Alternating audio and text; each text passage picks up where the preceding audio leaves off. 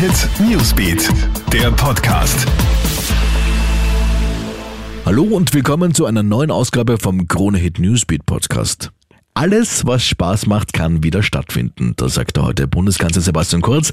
Ab Juli darf wieder richtig gefeiert werden. Die Bundesregierung hat heute die nächsten Öffnungsschritte bekannt gegeben und die sind tatsächlich gewaltig. Denn mit 1. Juli wird die Sperrstunde abgeschafft. Im Kultur- und Sportbereich fallen zudem die Maskenpflicht und die Kapazitätsgrenzen.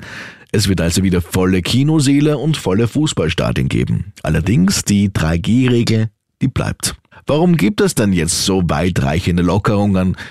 Ganz einfach, weil die Zahl der Neuinfektionen weiterhin auf einem niedrigen Niveau bleibt. Auch die Corona-Zahlen von heute bestätigen diesen Trend.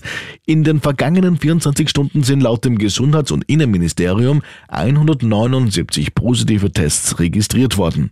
Ja, auch erfreulich weiter sinkt die Zahl der Krankenhauspatienten. Zurzeit befinden sich 268 Personen wegen Corona in krankenhäuslicher Behandlung. Das sind zwölf weniger als gestern. Somit zu den weiteren Meldungen. Ungarn ist mal wieder im Clinch mit der EU. Diesmal betrifft es das Gesetz gegen Homosexuelle, das vorgestern vom ungarischen Parlament gebilligt wurde. Dieses Gesetz schränkt die Informationsrechte von Jugendlichen im Hinblick auf Homosexualität und Transsexualität an. Darüber hinaus soll künftig jede Art von Werbung verboten werden, in der Homosexuelle oder Transsexuelle als Teil einer Normalität erscheinen. Dieses Gesetz wird nun von der EU-Kommission geprüft.